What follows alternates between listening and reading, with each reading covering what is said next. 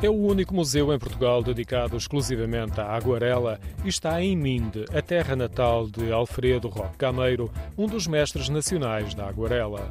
A aguarela de Rocameiro apresenta uma dimensão de expressão, de detalhe, de tridimensionalidade, muitas vezes, de um realismo surpreendente para uma técnica que, como costumamos dizer, é o trapezista sem rede. Se algo corre mal, não há segunda vida. Depois a riqueza.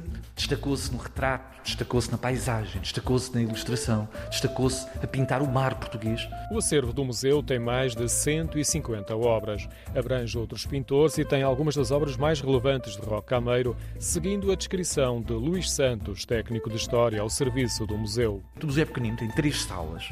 Duas salas uh, que vão rodando três vezes por ano, por motivos de conservação das aguarelas, uh, mas ao mesmo tempo também encontramos as obras emblemáticas que essas pouco mudam, nomeadamente o retrato de minha mãe, que é a obra-prima do mestre. O retrato de minha mãe, de Roque Cameiro, tem enorme expressão. O seu olhar prende a nossa atenção e representa uma mulher de um meio rural, de Minde, onde o pintor nasceu em 1864.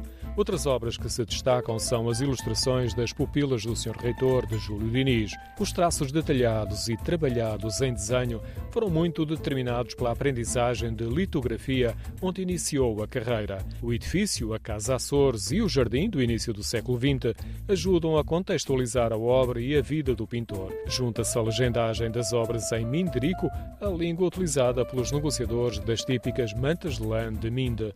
O edifício esteve ligado à família do pintor e é um dos polos do CAORG, Centro de Artes e Ofícios Rocameiro, que procura divulgar a obra do pintor e a técnica da aguarela. Faz ainda parte dos objetivos da instituição ser um museu de comunidade.